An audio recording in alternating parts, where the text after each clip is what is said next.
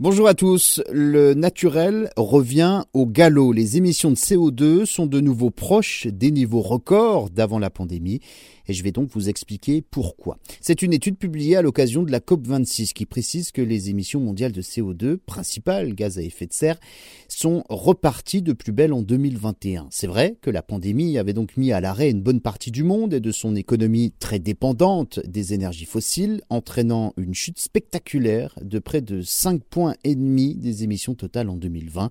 La crise du coronavirus n'aura pourtant été qu'une parenthèse, une courte parenthèse pour le climat.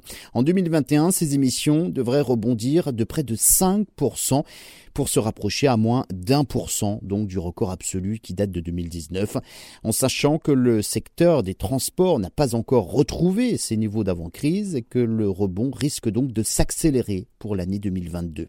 La chute liée au coronavirus n'a jamais été le fruit d'un changement structurel. Mettre sa voiture temporairement pendant un confinement au garage ou bien changer pour une voiture électrique, eh bien c'est pas du tout la même chose. Et en l'absence de ces changements structurels, eh bien, le rebond a été encore plus fort après la crise.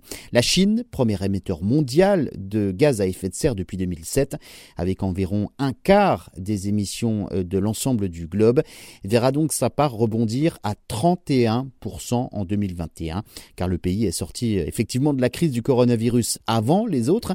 Autre raison également pour expliquer que les émissions mondiales de CO2 dépassent les valeurs d'avant la crise sanitaire, eh bien, la Chine et l'Inde utilisent plus de charbon qu'avant à cause donc euh, du prix du gaz qui flambe. Le charbon qui est donc une énergie qui produit beaucoup, beaucoup de gaz à effet de serre.